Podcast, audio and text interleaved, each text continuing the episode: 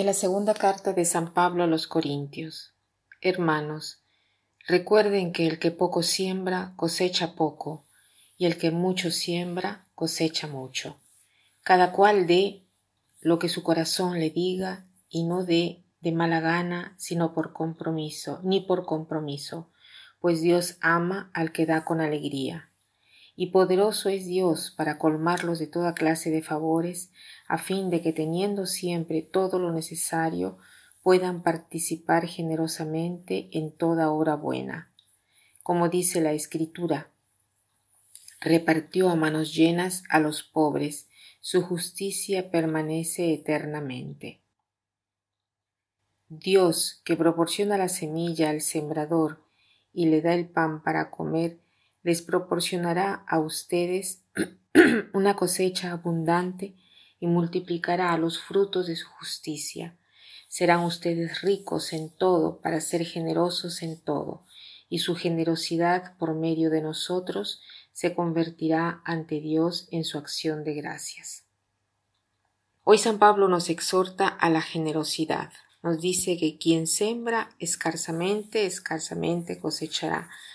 Nosotros recogemos lo que hemos sembrado. A veces nosotros pensamos que al final de la vida Dios favorecerá a algunos, privilegiará a otros, pero no es así. Cada uno recogerá lo que ha sembrado. Por eso es importante durante la vida terrena esforzarse para procurarse el alimento que no se arruina ni que termina jamás para ser personas generosas. ¿De quién depende si sembramos con eh, generosidad o sembramos escasamente? Depende mucho, pienso yo, de la fe.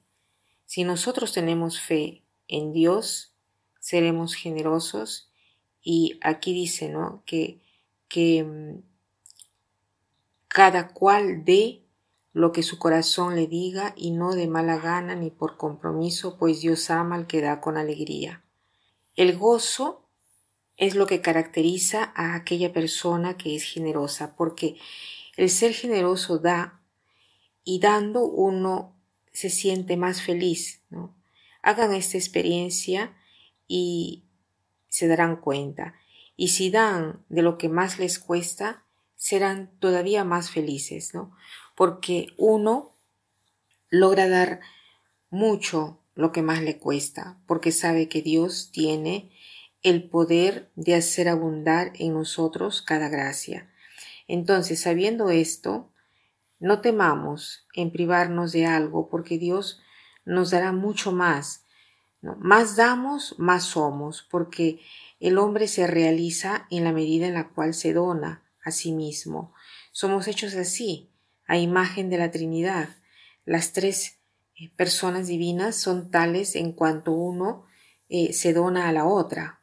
Hay este cambio, este don recíproco que los hace ser gozosos y los mantiene en el mismo ser. Nosotros podemos ser generosos si estamos convencidos de que Dios está con nosotros que no nos hará faltar nada.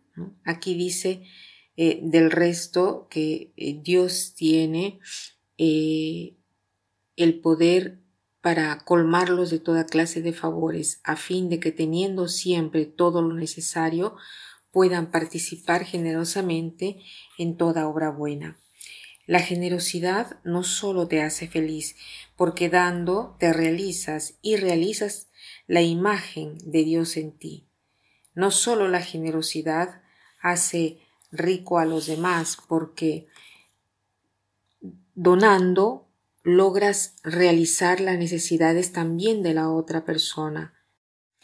Logras producir valores materiales y también espirituales, porque viendo las obras buenas, nosotros nos conmovemos y nos viene espontáneo de agradecer a Dios, ¿no?